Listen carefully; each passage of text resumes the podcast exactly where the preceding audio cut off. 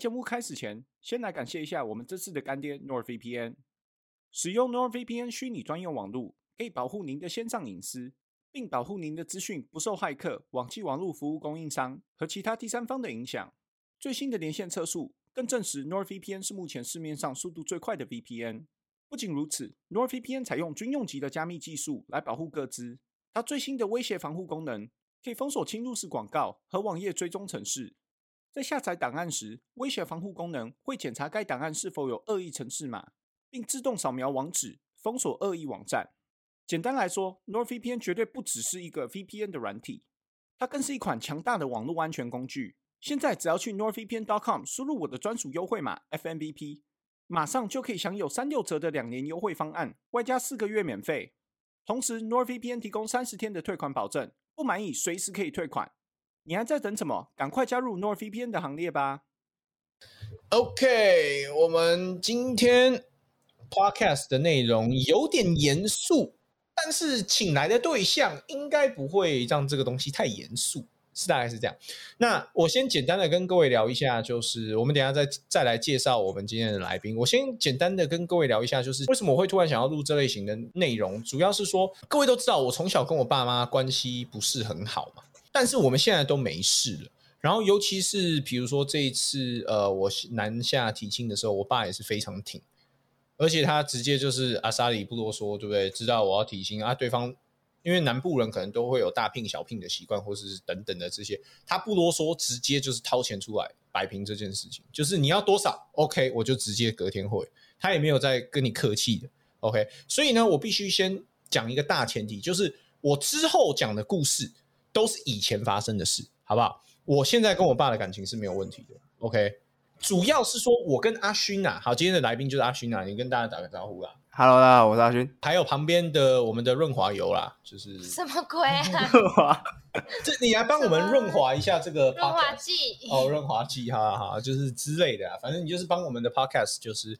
润滑一下、滋润一下嘛，要不然两个臭直男没啥意思。今天选择去录这个，是因为我私下跟阿勋聊天的时候，我们发现我们两个长大的经历都是还蛮奇特的。就是不论是我们的父母，或是像你的单亲家庭，所以你是阿妈跟你妈，他们教育我们的方式都非常非常奇怪。然后我们也都经历了一些蛮奇特的故事，可是这些东西都没有影响到我们长大成人出社会之后的一些观念然后我们也希望借由我们这些故事来告诉大家，因为我们的客群嘛，我们做篮球的话，客群其实就大概是年轻的一些男生嘛，那他们现在可能就是经历的跟我们差不多的故事。那我们讲这么多，其实主要就是说，让大家听完之后可以觉得说，如果你也遇到跟我们相同的事情的话，你不要气馁，就是说这些东西是事过境迁之后，它是会改善的，而且你也不用因为这些事情觉得你自己哦，我一定要怎么变坏啊，或者什么什么，就是没没这个必要，我们就把它当做一个历练，就大概是这样子啊。OK，我这样我这样讲可以吗？两位？OK OK OK，好了，那阿勋，你要不要先跟大家讲一下你的故事？我觉得你的故事比我的屌。我本来以为我的已经蛮屌了，可是我发现你的故事比我更屌。你就跟观众讲一下你从小长大的环境是怎么样？OK，我讲一下我从小是如何从一个小屁孩，然后长到现在这样子。我小时候呢是。我单亲家庭嘛，所以我的环境是我妈妈晚上会去上班，或者是早上会去上班，或整天都会不在家，就变成说我在家里的时候是我阿妈在照顾我，或者甚至我家里会突然，我小时候就是幼稚园差不多的时候，我会突然家里整个没人，我就直接一个人在家里面，然后很害怕这样子，你就单核带队就对了，直接单核一个人在家里面守温泉，而且那时候超级害怕，因为晚上我住在那个旧家，就感觉。有点怕怕阴阴的这样，又一个人。然后我有一次是真的完全没有人，然后我直接吓到没有人嘛，然后我直接吓到，我直接下去我楼下完全不认识的陌生人的邻居，我直接按他的电铃说可不可以在你家睡一晚这样子。我在那个邻居家里面待了一下之后，然后可能那时候我阿姨还有住在我家，我的旧家，他就回来，然后看到说，哎，这个三楼怎么有一个好像很熟悉的鞋子在外面的鞋柜。然后就按那个电铃，然后发现我在里面，然后他才把我带回去。如果那时候我阿姨没有回来的话，我就是直接 一个五六岁的小屁孩，然后突然不知道为什么就直接跑到另外一个人家，然后住在那边。所以我小时候是在这种环境下面长大。然后白天的时候如果没事，我阿妈她会带我出去嘛。你们的阿嬷我不知道了。我小时候我阿嬷比较特别一点，对你们这一些人的阿嬷或者阿公来说的话，他早上因为没有人带我嘛，然后嗯他早上带我去的地方是我从小长大的地方是赌场。我不知道你们有没有看过，你们可能一辈子都没看过那种赌场，就是外面看起来是很正常的公寓，然后里面都是一些龙蛇混杂，一堆人在那边赌那个什么三色牌啦，什么麻将啊，然后什么赌一些有的没的，然后有人在里面抽烟呐、我小时候五六岁就开始吸二手烟的啦，熟悉的。然后还有什么吸毒的，有一次进去的时候，那里面的人哦，都看起来康康的，然后问我说：“哎，要不要吸一下那个？”然后我就在这样子的环境，啊啦，是不是这样讲？那个那个网络影片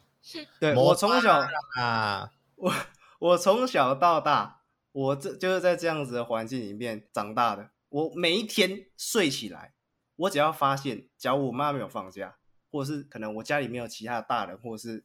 朋友啦什么的，小时候我超级害怕，我超级恐惧我阿妈带我出去，因为这个情况是没有人可以救我，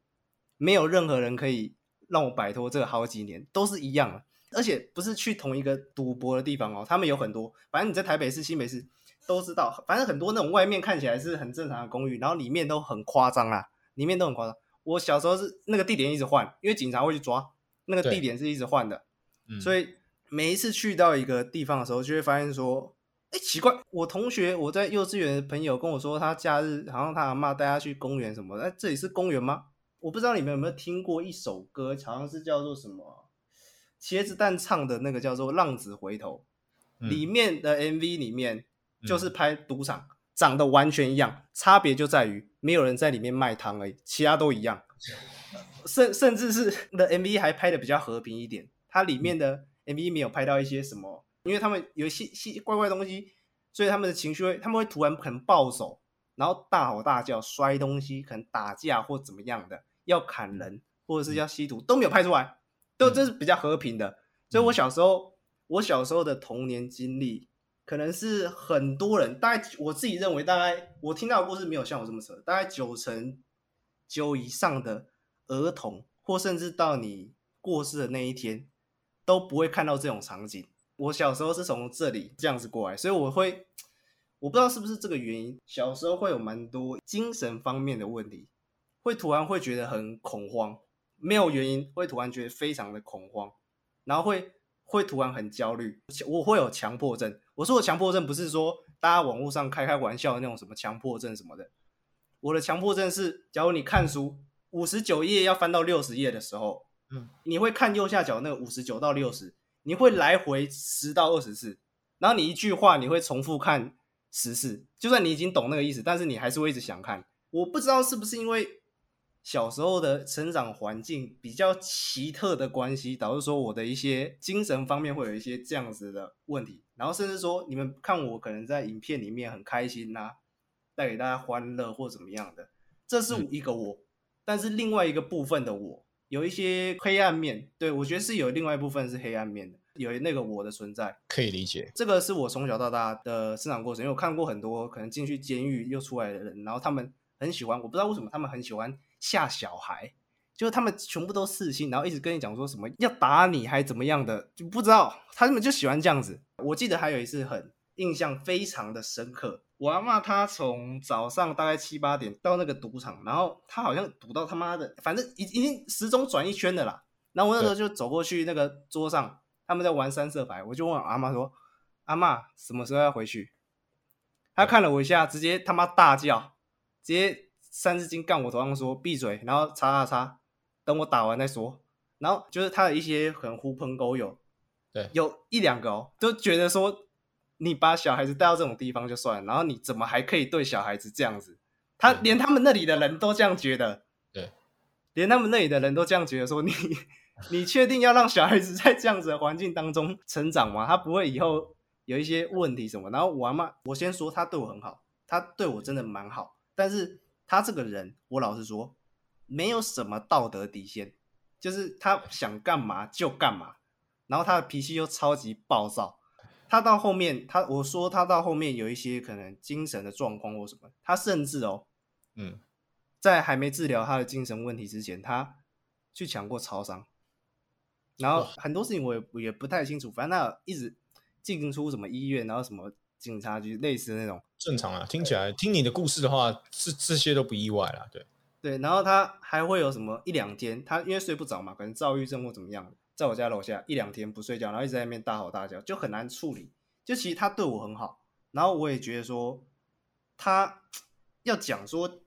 尽力了吗？就是如果以他的认知来说，他这样子尽力可能是保掉啊，应该应该应该是这样。对，我不否认他对我很好，然后我很感谢他对我很好的这一块。但是我认为，就是我不要说什么我怪他或怎么样，但是我认为我的有一些个性的方面，可能有被他或者精神方面有一些问题，可能是从小对形塑一个人的个性或怎么样的一个过程当中，他占了很大的比重，非常大的比重。所以这是我的一段故事了。嗯，哎、但是我认为啦，就是从我对你的认知跟我跟你的相处的话，实际上如果你不讲这些故事，我不会从跟你相处中就是感觉到说，哎、你可能从小是在这种环境长大，其实感觉不出来，因为其实我们在相处的时候，私底下相处的时候，你也是算是一个蛮有礼貌的年轻人，而且你也是做事都很有分寸，像比如说。我们录个节目，然后可能有有时候玩笑开的有点大，你也会私下跟别人道歉。就是你是一个蛮懂礼貌，因为通常我们都不会，就是我们录节目就是随便呛来呛去，其实也没有什么，因为我们都知道就是节目效果嘛。可是你是真的会怕对方不开心，然后你还会私底下去找他们，就是跟他们一一致歉的那种。我是觉得还蛮那个的、啊。这边我有一个要补充，你讲到这个，就是嗯可能嗯替别人着想这一点，我要补充的是说，因为我从小不太有人正确教育我所谓对与错，因为我妈对我来说，她就是一个很宠溺小孩子的人，所以她嗯。不会跟我讲说我做对做错是怎么样，是原因是怎么样，他只要你对，那就也是对；你错，他也跟你讲你是对的，他怎么么样都是跟你讲说你就这样子，想怎样就怎样。所以我小时候的个性就是一个他妈混蛋，我嗯。想怎样就怎样，然后我想爆气、想开喷人的时候就爆气，然后我认为是有一个转折点会让我变成说，可能会站在别人的角度思考的这嗯个转折点是，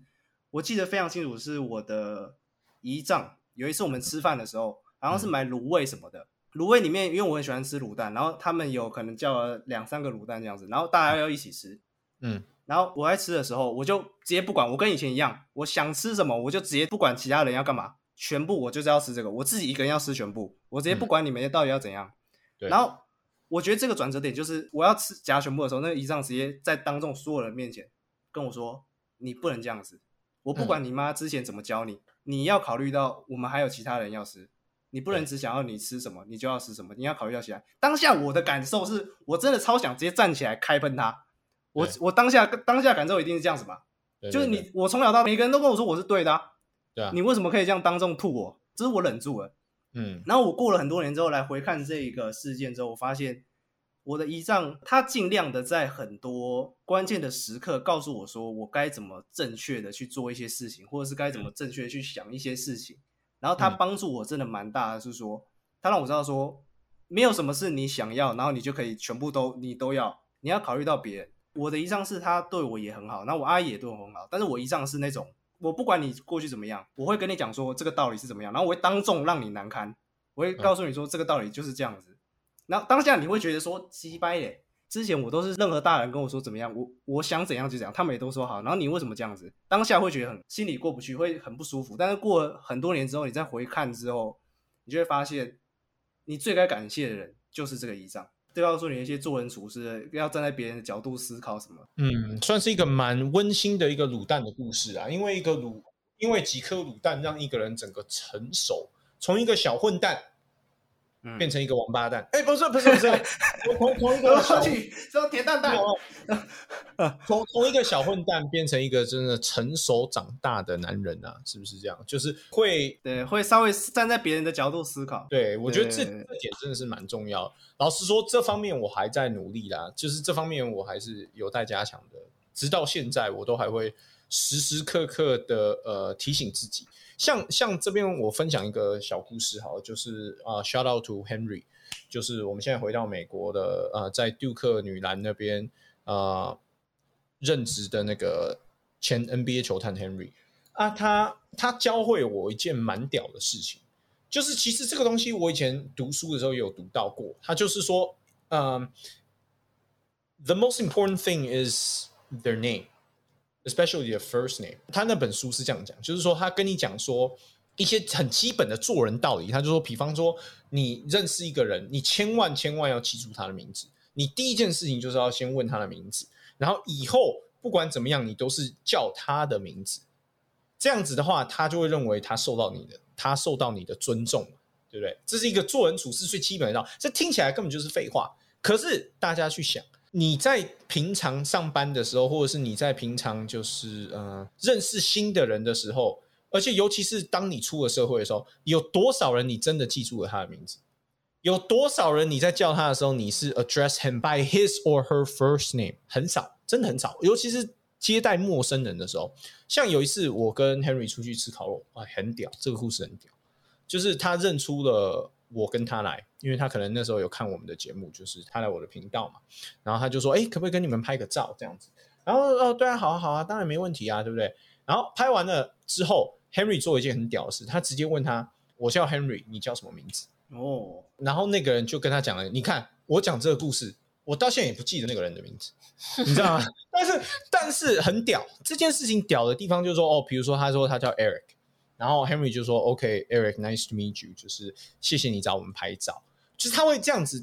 丢回去，就是叫他的 first name，然后让他感受到他得到的尊尊重，尊重。对，然后即使他只是来找我们拍个照，我们以后也不会再见到面，他还是给了他这个尊重。那这个故事就让我想到说，哦，干，好像在那之前找我来拍照的人，我也从来没有问过他的 first name，我也从来不会说，哦，你叫什么名字？这样子，我叫冠名。”对不对？我我也从来不会这样子，所以光从这一点我就学到了非常多东西了。OK，这个扯远了。那我们讲回我们的啊、家庭教育的部分。所以说你这边是蛮两级的嘛，就是你阿嬷是一个喜欢去成人公园玩的一个一个大人，然后那你妈妈的话就是无止境的一个溺爱小朋友的方式。对，然后再加上你又是单亲家庭，你没有从小可能啊、呃缺乏父爱这样子，父亲的关怀。那可是你有一个很好的遗仗，在关键时刻用三颗卤蛋好好的教育了你一顿，就大概是这样子嘛。对那我这边其实听完你的故事之后，我是觉得我的故事就还蛮普通的啦。我我最了不起的故事就是我在直播上面说，因为一包番薯粉被我爸拿刀砍，然后整整一年没有联络嘛。那可是这个东西你听起来很荒谬，可是如果你从小生长在我的环境的话，其实就真的也还好，对不对？不是说我爸从小就是家暴我或什么，他比较算是算难怪，难怪你都对我言语暴力。靠腰嘞。对花小编很凶，对方小编很凶啦。原来我找到原因了。我赶快呐，那是不赶快的代志。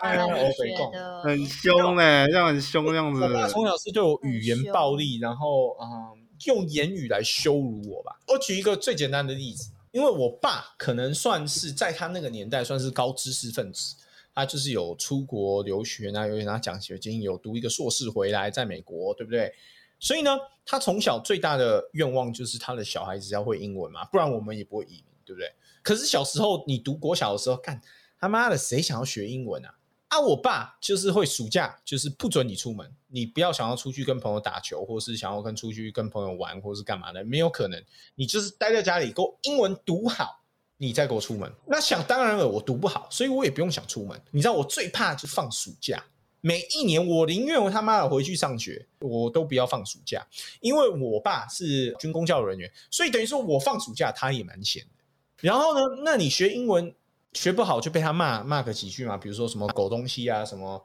操你妈啊，怎么样怎么样，这些都算。那个时候我记得是梁山伯与祝英台吧，我如果讲错，到时候听众再纠正我啊。但是我印象中是梁山伯与祝英台，然后他们里面有一个 character 就是很有名的，就是叫做啊、呃马文才，他就是一个废渣，他就是一个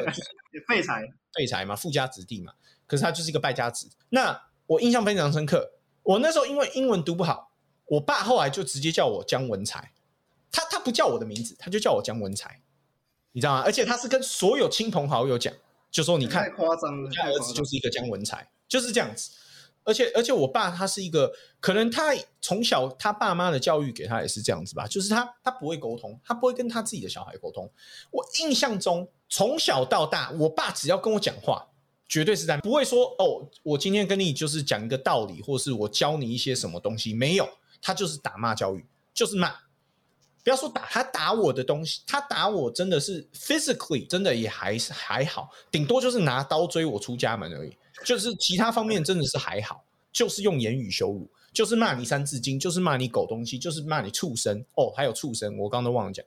狗东西跟畜生是我从小听到大的骂，我甚至我出社会，我爸照样这样骂我，你知道吗？而且是那种就是毫无道理，你知道吗？有时候，比如说我们刚刚也有聊到小孩子嘛，比如说洗手，你进家门第一件事情，家长都会要求你要洗手。那、你洗完手，你是不是有一个擦手巾在旁边？啊，我可能就忙着跟比如说表哥、表弟啊、表妹啊什么玩嘛，对不对？啊，我们是不是冲进家里随便洗一洗，对不对？小孩一定都这样啊，随便洗洗啊，你就走啊，你就是冲出去玩啊，对不对？我爸在旁边看到，他就直接狗东西畜生飙你一轮，就干你为什么你为什么他妈的不插手？你这个狗东西，就大概是这样子的逻辑。就就擦个手而已，有有必要这么这样子吗？太夸张了。就是我完全不懂那个逻辑。好，那我们后来移民了嘛，这个都是我小时候长大的故事。哦，还没讲荷包蛋的故事，就是比如说国小的时候你去上课嘛，因为我们都是要早自习或者是什么的嘛。那你早自习的时候，大家是不是都会习惯呃买个什么美而美上学嘛，对不对？或者是就是一个蛋饼一个奶茶，大概是这样。又或者是比如说有钱一点的学生，可能他们就是买麦当劳，对不对？烧包一点的，就大概是这样。那我从小到大最大的心愿就是跟大家一样，有一个蛋饼，有一个什么奶茶，或者是有一个麦当劳之类的。没有，我永远我 就是我家又不是什么穷困家庭，就我不懂啊。就是我家永远不准我去买外食，然后可是呢，那你不给我买外食，你可能就是家里做一个什么漂亮的早餐给我带去也好，没有，我永远就是两块白吐司加一个荷包蛋，就是我妈会煎一个荷包蛋，然后上面可能淋一点酱油，就这样，我就要带那个，我就超级自卑，你知道吗？还有我爸从小另外一个很很奇特的，就是我还是要说，我家不是什么贫困家庭，我家也算得上是还 OK 吧，应该没有到就是连个理个头发都理不起。我爸从小不让我去外面理头发，从我有认知以来，我爸永远就是给我理平头，用他自己的推子。然后呢，重点是他给我推的，就是你如果理的真的很好也就算了，没有，他就是给我推的，就是干跟狗啃的一样。然后呢，我从小在台湾小学的时候就非常自卑，因为理完头发之后，我去学校就被人家笑啊！他妈的，所有每个同学都是去外面理头发，只有我每次都被我爸撸的跟狗啃的一样。我不知道他是来羞辱我还是怎么样，我不知道。就是我从小就是被他这样子搞。我这边要补充一个，就是我发现你讲完之后，我阿嬷跟你爸真的有一点像，因为我阿嬷以前是开理发厅的，然后她也会帮我剪头发，然后他妈她每次都剪那个光头，然后也都乱撸一通，而且他还有跟你爸有一个共同点是，他精神有问题的时候，他拿刀，然后直接走到我门口，在我房间门口，反正就做事要干嘛不知道，然后我就把门关武啊，对。对可是你阿妈至少是开理发店的、我爸不是，我爸是军人，我爸是军工教，我爸是教官，对不对？就是干，就出去外面剪个头发一百块，那个时候甚至可能不用。然后这就导致我从小就是非常自闭，然后非常怎么讲，没有自信心吧。好，这个都是在台湾的故事。那后来就是到移民加拿大之后，我跟各位讲一下，就是在国外的环境是怎么样。就是国外的环境是，不管你家长有多忙，他们下班后第一件事情，只要有小孩，如果是不管是国小、国中、高中，他们都会很热衷的带他们小孩去啊、呃参加一些 extracurricular activity，就是 after school。比如说，我举例来说，秋天的时候会打美式足球，女生可能就踢足球，对不对？然后男女都可以打排球，然后再来可能冬天的话就是篮球嘛，然后可能呃夏天的时候就是棒球，或者女生的话就是垒球。但是我不知道为什么我爸就是从来不会，他到了加拿大之后，你说他不他今天工作忙我都算了，对不对？他到了加拿大之后，他没有做过任何一份工作，他的社会经验值是零，你知道吗？Zero。OK，他都是窝在家里的，你懂我意思吗？那窝在家里的情况，你就会觉得很奇怪啊，就是为什么我同学的爸爸妈妈都是哦热忱的，就是载他们去各个地方去做这些事情。我从小、哦，我从到了那边之后，我就是一直要求别人的家长带我，可能住在附近的家长就是一起载我啊。还好就是说我呃小时候可能篮球技术在同队来说算是 OK 的，所以他们可能就会愿意载我或是干嘛的。而且我那时候很怕别人知道，其实我爸都在家。你知道吗？因为那个我要怎么跟人家说，我爸就在家，然后可是他就是不愿意载我，所以拜托麻烦你们载我嘛。就是这个东西，你知道非常那个。那我国小准备要升高中的那一年，我开始 MSN 这个东西，MSN 那个时候是把妹神器啊，各位，你不只可以透过 MSN 跟班上的女同学聊天，你也可以跟男同学就是呃聊天打屁，建立你的人际关系。那那个时候呢，我英文口语还不是很好，因为我可能去到那边第二年吧，可是。我透过 MSN，我突然觉得，哎，God，我突然交了一些很多朋友，然后我也发现，哎，好像有几个女生喜欢我，不只是比如说同班的，或者是隔壁班的，又或者是可能别校的，对不对？我们都会有联系。啊，某一天回来，我突然回家发现，哎，干，我怎么没有网络了？我爸就把它砍掉，直接砍掉，他没有任何原因。到现在我都不知道他砍掉的原因是什么。按你说，如果要省钱，很简单嘛。我那时候有在送报纸，我是 paper boy，所以你说一个月的网路费，我其实是付得起的。所以那时候我就跟我爸讲说，你可不可以就是我花钱嘛，要不然我每个月的送报钱我都拿出来，你让我有网路好不好？我爸就是三字经飙一顿，畜生东西，他妈的什么什么狗屁，不准。然后他说这是我家，不是你家，你给我记清楚这个，就死活不让我接网路，你知道吗？所以我就跟所有朋友就断联了，你知道吗？因为那个时候你小时候嘛，你也不可能就是他妈的，你又没有手机，你又没有什么，你只能靠 MSN 啊。等于是我断了我唯一跟外界联系的方式。到这样子，然后我就直接上高中，然后上高中就变成说，那我之前的朋友都没啦。然后等我真的拿回网路，可能就是呃九年级的下半年，或者是准备要升十年级的时候，已经太迟了，就大家都已经有自己的朋友了嘛。变成说我回去 MSN 也没有人要鸟我。然后我整个人际关系就没了，你知道吗？OK，这个是转到高中的故事。那接下来我们来聊高中的故事。高中的故事，我继续打球嘛，因为我对篮球就是有一个热忱。那高中的话，大家可能都会想要去开 party 啊，或者是什么玩啊，就是六日的时候，都朋友就约约，哎，我们出去干嘛干嘛？晚上，那即使是那样子的情况下，通常家长都会愿意去载。比如说，呃，你晚上十一点、十二点或是一点，看你现在几年级，通常会随着那个。你回家的 curfew，我们叫 curfew 嘛，就是门禁会随着你的，比如说你十年级，可能你的门禁就是到晚上十点哦。不管你在哪里，我去载你，或者是你十一年级的，你的门禁可能就十一点，大部分是这样。那 OK，我没有奢望，比如说我去喝酒，或者我去开 party，我爸会来接我，这个不可能嘛，对不对？绝对想都不用想嘛。但是我跟我朋友那时候就是热衷打篮球，就是 weekend 的时候大家去开 party，我们两个就是找体育馆。我们大学的体育馆就是去打球啊！大学体育馆其实离我家大概五分钟的车程，然后中间可能转个弯出去，不夸张，直直走就到。因为前面我讲的就是我爸不可能载我嘛，所以我也没有奢求我爸会去载我。大部分都是我那个好朋友那个死党，那时候他妈妈来载我，然后他妈很很可爱，他妈那时候是因为他们是 呃，什么叫他妈很可爱？因为他妈你要干嘛啦？你想干嘛啦？你想干嘛？或者一口就是圆润的，就是那个北京腔，因为他们是那个三元吗？还是哪里人？他们就是东北人呐，所以他讲话就是非常那个腔调很那个。然后，然后他就会载我们就是去打球。六日通常都是这样过的。那有一个晚上，那个时候零下三十度，我印象非常深刻，就是他妈这样子载我们，大概持续了一两年吧。然后突然有一天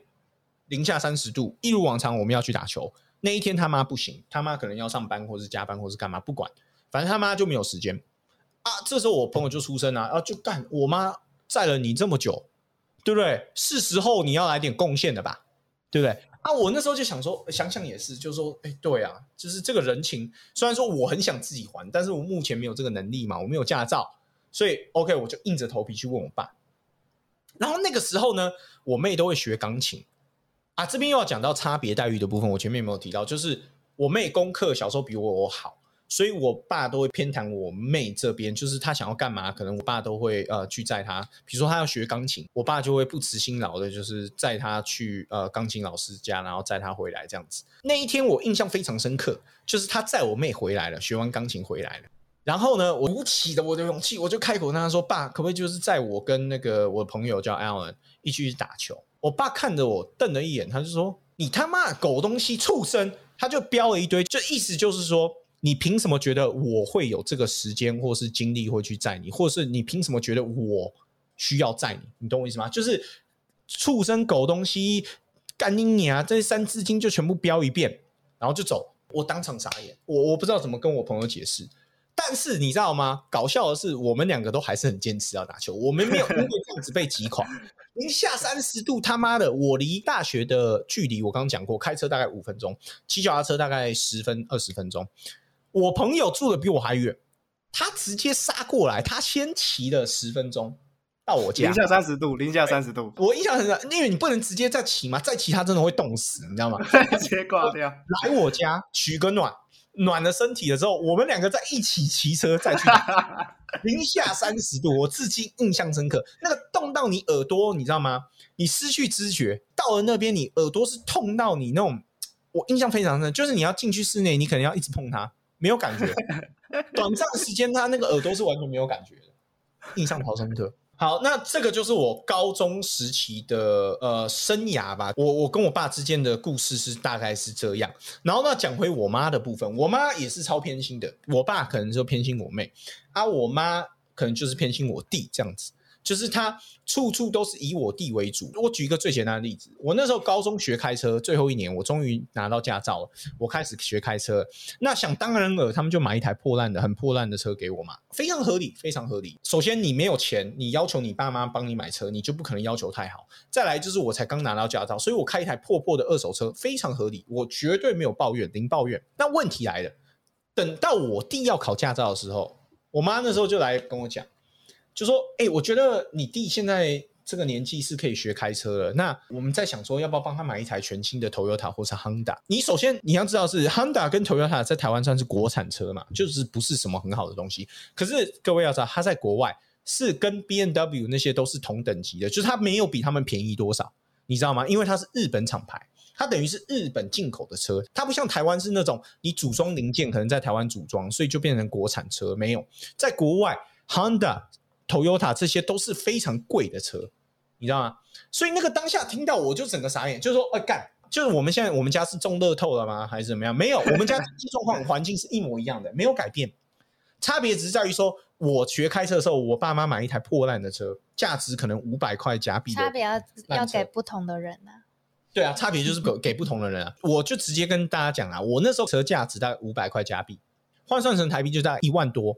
OK，那。我弟那时候学开车的时候，Toyota Honda 全新的车，在国外再怎么便宜都要两万多三万，你打完税大概三万，三万折合台币就是大概七十几万吧，就大概是这样。我跟我弟之间的差距就是我开对我开一万多的车，我弟做。当然他最后没有这样子做，因为后来我就直接闹家庭革命嘛。我听到这个我就直接跟我妈翻脸，我就说你在公三角，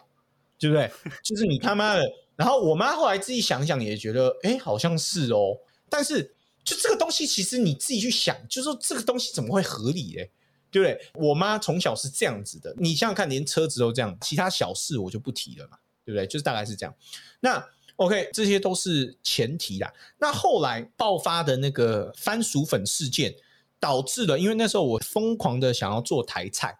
牛肉面啊、咸酥鸡，所以我就那一天跟我妈态度非常不好的拿了一包番薯粉。啊，我爸听到我对我妈态度可能不好。他就出来，就是一样标我三字经出生东西。那个时候我大概三十岁了，大概二十几三十了，我就没有想要再听我爸讲这些消微啊，就是对给我一点尊重嘛。我都好歹都出社会，我也没有在靠你，对不对？我干嘛要听你在那边跟我在那边瞎逼逼这些？我就直接跟他就是驳回去嘛，就说你要骂我可以，但是你不要用脏话来侮辱我啊！我爸听到这个就不行啊，他就直接发飙，他就冲进去拿刀。然后就把我追出家门。后来我就大概一年没有回家。然后等我们坐下来好好谈这件事情的时候，那是我人生第一次跟我爸坐下来再谈一件事情。那那个东西就是我们后来家庭的转折点，就是说我有坐下来跟我爸好好谈。我从小到大我没有感受到任何一分一秒，我感受到我是你的儿子啊。那你要今天要继续这样下去，我也是绝对 OK 的、因为毕竟我都已经出社会这么久了，我也不需要靠你吃穿，对不对？你要继续这样子的模式，我是完全 OK。但是如果你有想要我继续当你的儿子，你有想要你孙子以后叫你一声爷爷，你就是给我一点尊重，给我一点人格的尊严，好吧？不要动不动就畜生，动不动就狗东西，动不动就三字经标起来。我就直接这样跟他讲。那他后来也确实在这方面就是有改进了，然后我们现在的关系也改善了。可是我要跟大家讲的是，就是那个东西其实就很扯啊。就是我跟花小编在讲这些，因为那个时候我爸下来提醒嘛，那看到我爸。就那些小时候的那些回忆就浮上心头，我就跟花小编聊，然后他那时候就说：“你那时候怎么讲？你跟观众讲、”我就说，那你小时候这样没有变坏，也蛮厉害的耶。你怎么没有变坏？因为感觉这种故事，如果在有一些可能走偏的小孩，可能他们的小时候童年就是可能都是这样过来的。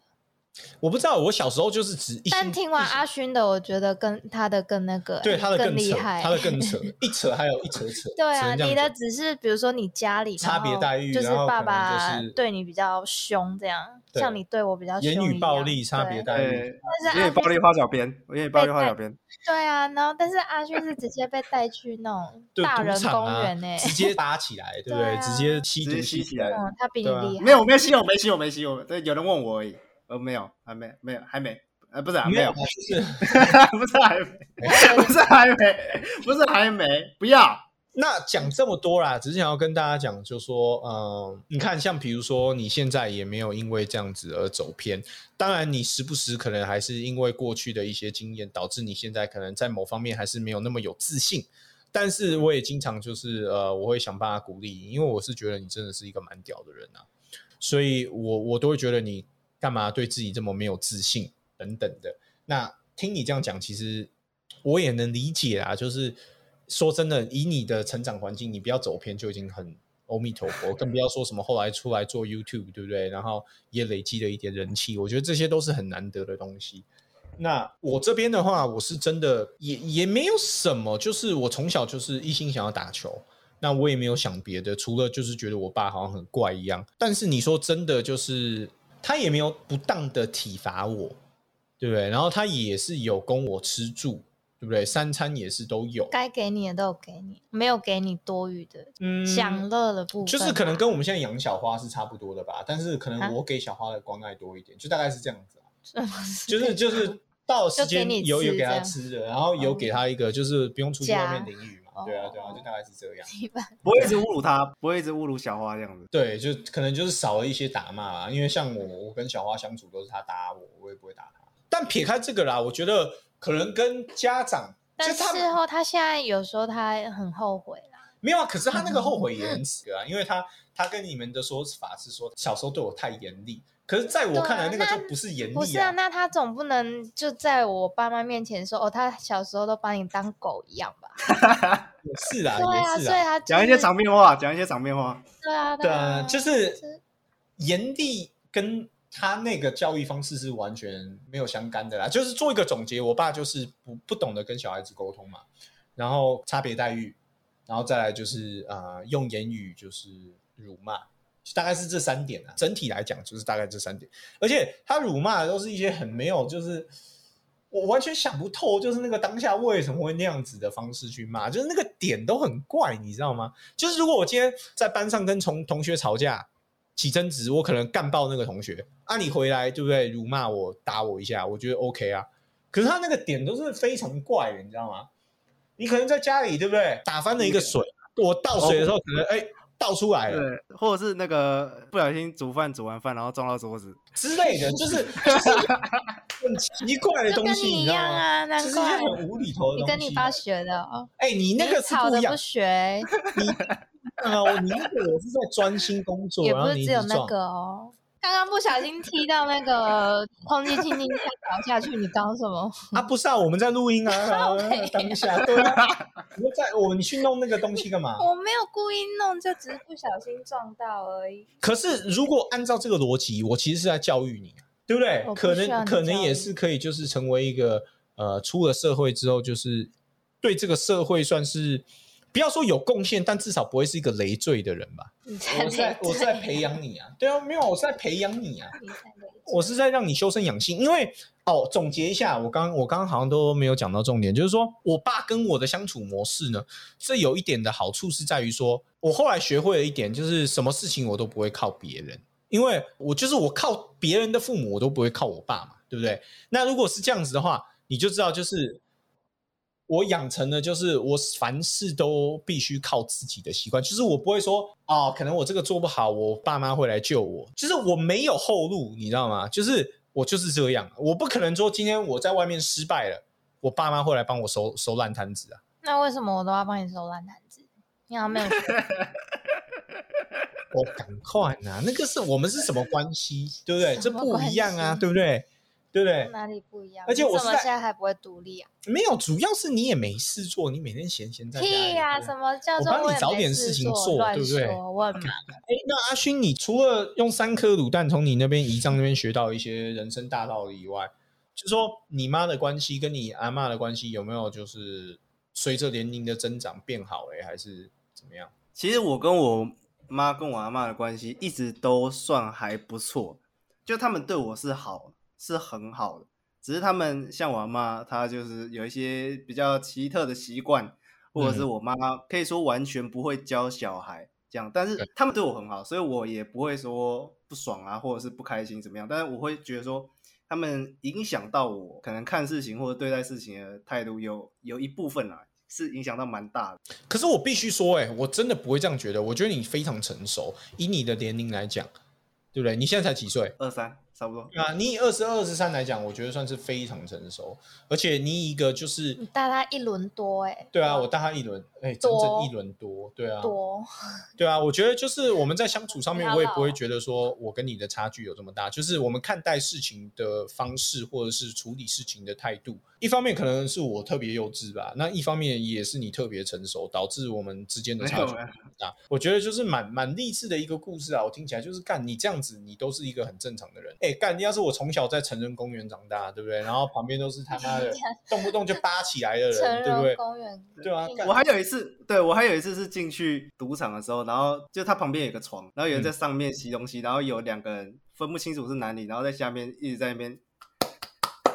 对我直接走，我直接看过去，然后就只有假装没事，然后走进去，不知道要走哪里，然后坐在一个地方坐下来。不过我觉得你刚刚说上演四角兽传奇，下面在核心运动，然后上面在吸一些可以开心的东西。然后我觉得你有讲到一个重点是说，为什么我可能会稍微比较成熟一点？是我觉得我一上跟我的这个教育会让我说，我是不是在这个环境里面，我可能要自己去学习一些东西，因为我在这个环境里面没有人可以告诉我说，到底该怎么做会比较好，或者是该怎么做会不好。其实有一段时间到现在为止啊，其实也都还蛮感谢你，就是因为你算是这不是客套，就是你其实算是有教我一些，就我的身边人没办法教我一些做事的东西，或者是看事情的一些看法。然后我觉得，如果你的身边可能听众的身边没有这些人的话，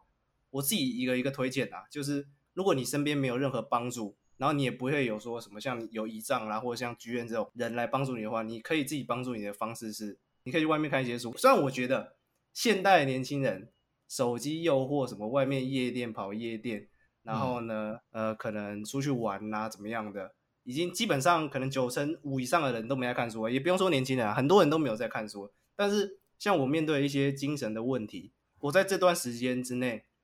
没有人可以帮我，或是认识剧院之前没有人可以帮我的时候，我会找一些书来看，然后发现说，我原来不是我想的这样子。你其实不一定要说你要看什么书，你可以都看。像是剧院喜欢历史，因为历史是一直重复的，所以你从过去就会发现说，其实你的烦恼过去的人都会有，或是现在发生的事情你觉得很夸张，其实过去有更夸张的。你可以从嗯过去的历史一些书籍、影片里面去发掘。对，因为科技在变，可是不变的是人，人的性情吗？还有一些处理事情的态度，就是从历史的角度来切入的话，其实就是差别只是在于说那个时代的环境，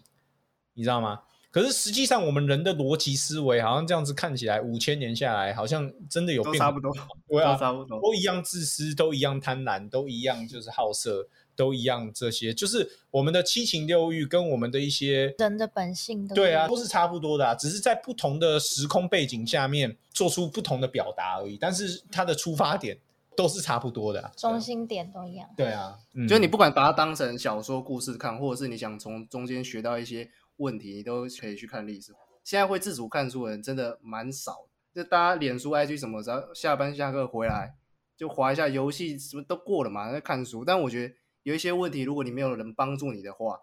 你可以透过看书去解决蛮多的问题。我觉得，呃，我这边补充一下，为什么看书会比看，比如说你在网络上面翻一些文章，或者是你在看 YouTube 会更好？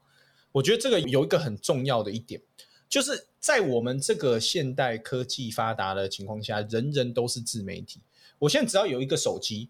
我基本上就可以上传影片，我基本上就可以在网络发文。OK，那都不需要经过任何第三方的去认证，说哦，你讲的东西是真的有道理，我随便胡说八道都可以，对，没有审核啊。没有审核。可是我今天如果出一本书，不是说今天出版社就一定是对的，或是今天这个人他写的东西就百分之百是对的，可是他至少是经过了一些过滤。你懂我意思吗？不是说一个小屁孩随便在在网络上发文，或者是一个小屁孩随便在网络上拍一个什么东西，对不对？乱带风向之类的。你是至少看书呢，它有一定程度的保障，相较于网络上面的影片或者是网络上面的 po 文，对不对？所以这个东西是我认为啦，看书的好处，尤其是在现代这个社会，因为大家都只会在网络上面乱看一些东西嘛，然后或者是对不对？TikTok 看起来，所以就是抖音一响，父母白养嘛，我们都会讲这句，这真的是这样啊，就是看书真的会比这些东西更有营养，应该这样讲。整体来讲，当然我知道还是有很多优质的影片啊，或者是优质的一些文章，可是那个东西不是每个人都懂得去过滤它，你知道吗？嗯，所以大概是这样了。那 OK 了，那今天这一集有没有很 heavy 啊？你会不会觉得说，除了我们两个之外，有没有想要听一下花小编的以前的小时候的东西？而且其实他蛮正常的。帮他总做个总结，因为他其实这个人不太会抓重点。他爸妈其实就是一个要求啦，就是小时候什么什么都不重要，品性啊、什么成绩啊都不重要，离家近最重要。其实他爸妈做什么事情，就是比如说你去外面考试啊，你要去考别的学校啊，就是离家住的越近越好。然后你工作，他也不会要求说你一定要找到一份什么很好的工作，没有，就是离家近就好。对，像他弟弟就是呃，我我这边没有要凑他弟弟，他弟弟非常乖巧，OK。可是他弟弟就是完全按照他爸妈的安排，从小长到大。就比如说他选学校的时候，他爸妈也是帮他选一个离家近的学校。没有，他离家离我家不近，是公车在我家前面停。哦，公车站在你家前面停。哦，对好，我说啊，那你就读那一家就好，很方便。对。然后大了呢，像他现在就是他的工作环境就是在他家旁边，他爸就是帮他盖了一个就是呃修车啊厂，直接帮他盖一个修车厂，对，就是让他让他可以修车。没有，这个就是工，作嘛。就在我家啦。对可是他弟是一个非常乖的孩子啊，而且他对他女朋友也非常好，跟我一样嘛，就是啊反正就是啊 啊 反正就是他爸妈其实真的人也不坏，但他爸妈只有一个要求，就是要离家近，你知道吗？大家聚在一起这样子。对，像现在比如说呃，我们如果将来要买房子啊，或是干嘛，他爸妈的唯一要求就是说你要搬来高雄，哈为什么？因为靠腰嘞，因为高雄离离屏东近嘛，对不对？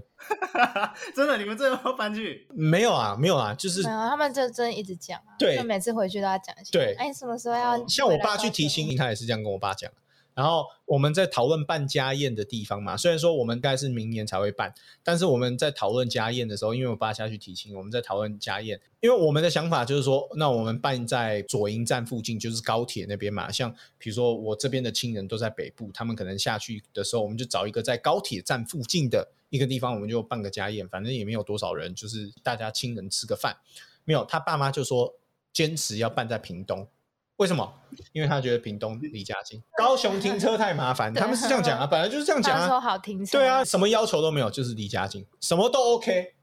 离家近就好。对就是他爸妈就是这样。哦，花小兵其实就是小时候也是就蛮正常的这样子。没有，他非常叛逆，他可以离家的时候，他就开始哦从他第一个有机会的时候读五专的时候，他就马上就是挑一个远离家的地方没有。啊，五专其实还是离家很近。哦，反正就是你后来不是去小港，然后后来小港做一做，他后来对不对？读完书工作完，他就直接又搬去桃园桃园，就是他就是一直在逃离他爸妈，所以实际上来说，花小编也是一个蛮叛逆的人啊。哦没有啦，我我小时候算应该算蛮正常的啦，就正常家庭，可是他弟弟的没有话，你们这么那个。对，然后他弟弟的话就是比较乖巧，就是从小都是听父母的安排，他乖乖牌是帮家里的事业啊，然后可能在旁边也是顺便做他自己的生意，这样子，就是他就是完全就是按照他爸妈安排的一个乖儿子，应该这样讲。整体而言，就是我自己的家庭成长环境从小也是怪怪的，然后阿勋可能就是比我更悲惨，然后再来这边就是离家近的花小编这边，就大概是这样。我们三个人的成长环境就大概是这样。我算正常啊，我真对啊就只要离家近就好。对，离家近。对，好，那希望大家听到之后呢，就是可以去想一下，你或许你现在遇到了一些不愉快，因为你可能读高中，你跟你爸妈关系没有很好，或者是听你听他们的故事，对对对，真的 就是这个东西，我还是要强调，我开头就有讲，就是这个东西它当下你会觉得很难以接受，可是事过境迁，当你出社会之后，等你真的成熟了，有机会坐下来跟你爸妈谈的时候，你就会发现这个东西一切都会过去啊。OK，就是不要被当下的一些挫折，或者是一些自卑感，或者是一些不满，影响到你未来的发展。这个真的非常重要。因为如果你因为这些事情你走偏了，你将来就没有机会啦。如果当初我因为我爸对我的不公平或是什么的话，我走偏了，那你觉得我之后有机会就是坐下来跟他好好谈，或者是就是改变他对我的看法，跟让他去改变他对我的一些行为吗？没有嘛，对不对？所以这个东西就是大家要盯住，再怎么困难都要盯住。OK，真的不行你就来密我跟阿勋嘛。我觉得可以先忍一下，但是如果你真的觉得太超过，或者是你身心灵有一些问题的话，还是要去寻求协助。对啊，就是读一下书，对不对？有空读读书，或找人聊聊天呐、找人专业的聊聊天。协助。你也可以来密我跟阿勋，真的忍不住了，你来密我跟阿勋也是可以的，对不对？那今天就告一段落啦，我们就下次再见啦，拜拜，拜拜。拜拜拜拜，谢谢，拜拜。拜。